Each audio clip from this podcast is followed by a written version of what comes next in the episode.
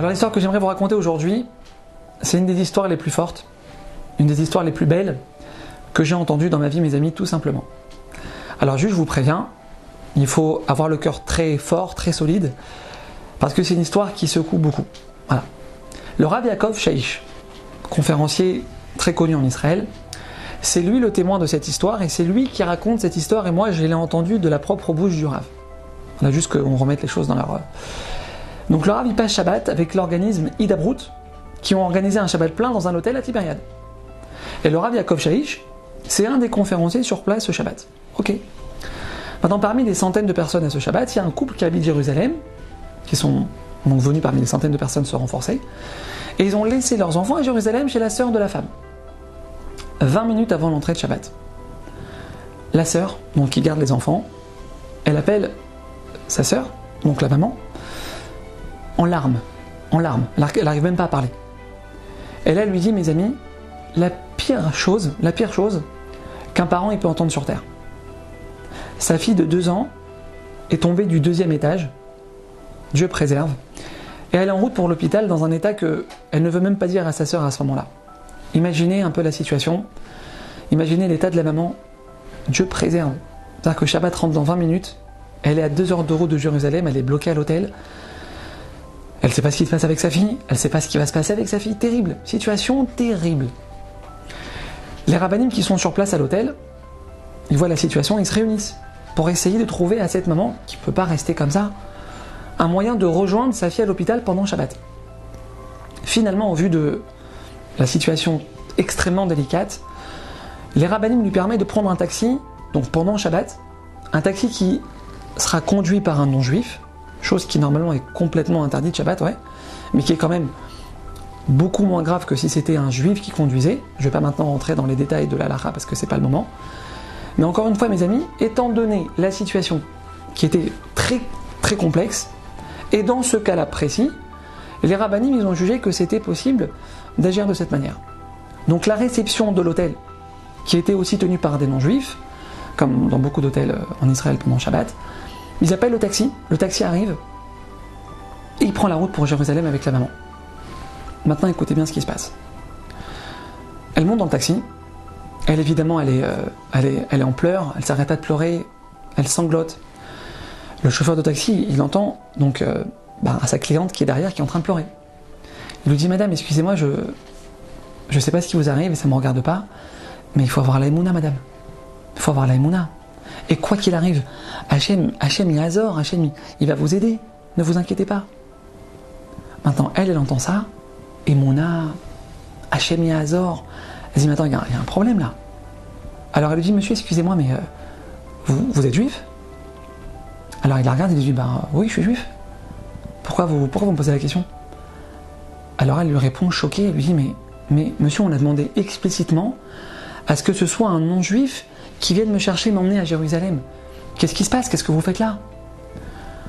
Alors il lui explique effectivement Madame, je suis euh, vraiment désolé, mais c'était un, un ami à moi qui était effectivement non juif, qui était censé prendre la course, mais il a eu un empêchement de dernière minute et donc il m'a refilé la course. Je ne savais pas que c'était impératif que ce soit un non juif. À ce moment-là, mes amis, elle dit au chauffeur de taxi Monsieur, arrêtez-vous s'il vous plaît, mettez-vous sur le côté tout de suite, arrêtez-vous, je descends du taxi tout de suite. Arrêtez-vous tout de suite, je descends. Le chauffeur de taxi ne comprend pas ce qui se passe. Madame, vous savez qu'on est en pleine autoroute, euh, vous allez vous retrouver seul sur l'autoroute, il fait nuit noire, vous voulez vraiment que je m'arrête maintenant? Alors elle dit, monsieur, arrêtez-vous tout de suite, s'il vous plaît, je descends du taxi tout de suite. Il arrête le taxi, elle descend. Il est 10 heures du soir, mes amis, cette femme, elle se retrouve seule sur l'autoroute. Il n'y a que la lune et les étoiles au-dessus d'elle qui lui reflètent un peu de lumière. Pendant plus d'une heure, elle va marcher le long de l'autoroute, en plein Shabbat. Elle ne sait pas où elle va. Elle ne sait pas ce qui va se passer. Mais elle sait une chose, mes amis. C'est qu'elle ne peut pas transgresser Shabbat, même si c'est pour aller rejoindre sa fille à l'hôpital qui est entre la vie et la mort. Elle marche, seule, sur l'autoroute. Pas de maison, pas d'habitation autour d'elle, rien. Au bout d'une heure de marche, elle arrive dans un petit kibbutz, un petit village, et elle passe devant la première maison. Et juste à ce moment-là, il y a une femme qui sort de la maison pour jeter la poubelle. Écoutez bien, mes amis, comment Hachem, comment Hachem il fait les choses, comment Hachem il s'occupe de ses enfants. À quel point un juif il est jamais seul, jamais, quelle que soit la situation. Écoutez, c'est inimaginable. Et donc cette femme qui est sortie de la maison, elle voit cette femme qui passe devant chez elle, qu'elle connaît pas, et elle sent que il y a un truc qui va pas. Alors euh, elle lui demande, Madame, excusez-moi, mais vous avez besoin d'aide, je peux vous aider? Alors elle lui répond, oui, Madame, vous pouvez m'aider. Et donc rapidement, elle lui explique la situation. Tout de suite, elle la fait rentrer chez elle, et Baron Hachem, elle passe là-bas tout le Shabbat. Shabbat sort. Évidemment, première chose qu'elle fait, elle appelle sa sœur. Maintenant, elle, elle tremble de tous ses membres. Elle ne sait pas ce qu'elle va entendre. Sa sœur, elle décroche. Des hurlements de joie au téléphone. Sarah, elle s'est réveillée. Tu peux pas t'imaginer le miracle qu'on a vécu. La petite, elle est arrivée à l'hôpital. Hier soir, les médecins ils ont dit qu'elle passerait pas la nuit.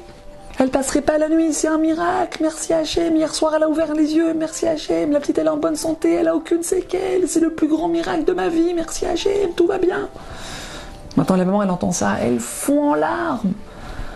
Elle n'arrive pas à y croire. Quel miracle Elle pleure, elle pleure. Au bout d'une minute, elle reprend un peu ses esprits. Puis, elle se rappelle de ce que sa sœur, elle lui a dit.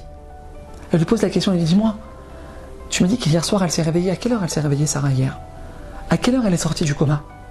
Alors sa sœur, elle ne comprend pas pourquoi elle pose la question, elle lui dit, mais elle s'est réveillée hier soir, un petit peu après 10 heures du soir. La maman, elle entend ça, elle est sur le point de s'évanouir. Sa fille, elle est sortie du coma, mes amis, au moment où elle, elle est sortie de la voiture. Inimaginable. Sa fille, elle est sortie du coma, mes amis, au moment, où elle, elle a fait ce qui pouvait paraître infaisable. Mes amis, la grandeur d'une personne qui arrive à garder Shabbat, quoi qu'il arrive la grandeur d'une personne qui arrive à garder Shabbat, quel que soit l'effort que ça lui demande.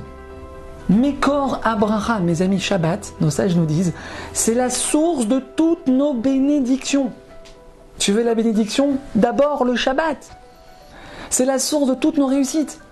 Et plus on fait l'effort, un, effort, on se dépasse pour garder Shabbat, et plus grande elle est la bénédiction qu'on fait descendre sur nous. Vous savez, mes amis, je vais vous dire quelque chose. Parfois dans la vie, on se retrouve dans des situations où Hachem, il attend de nous un dépassement de soi, un dépassement de nous-mêmes. Que ce soit dans la pratique d'une mitzvah, que ce soit pour ne pas transgresser quelque chose qui est interdit par la Torah, ou que ce soit même dans, dans nos relations humaines. Arriver par exemple à pardonner ce qui paraît être impardonnable. Ces situations-là, mes amis, on arrive à, se dépasser. On arrive à aller au-delà de ce qu'on pense pouvoir faire. Il faut savoir, mes amis, que ça, c'est une porte qu'on s'ouvre pour voir un miracle arriver dans notre vie. Parce que c'est quoi un miracle, mes amis? Un miracle, ben, c'est le dépassement de la nature. C'est le dépassement de la nature. Un miracle, c'est quand on sort des lois de la nature que Dieu a fixées dans ce monde. Donc, quand nous, de notre côté, on casse notre nature. Quand nous, de notre côté, mes amis, on dépasse nos limites. Et eh bien, mesure pour mesure, le maître du monde, lui aussi va casser la nature maintenant lui aussi va dépasser les limites qu'il a fixées dans ce monde. Mes amis, ne pas avoir peur de se dépasser. Ne pas avoir peur de se dépasser parce que justement c'est à ce moment-là, dans le dépassement de nous-mêmes, c'est quand on est dans l'effort, quand on est dans la difficulté et qu'on arrive quand même à agir, à se rapprocher d'Hachem. C'est à ce moment-là, mes amis, qu'on peut arriver à voir les plus belles choses dans notre vie. À bientôt.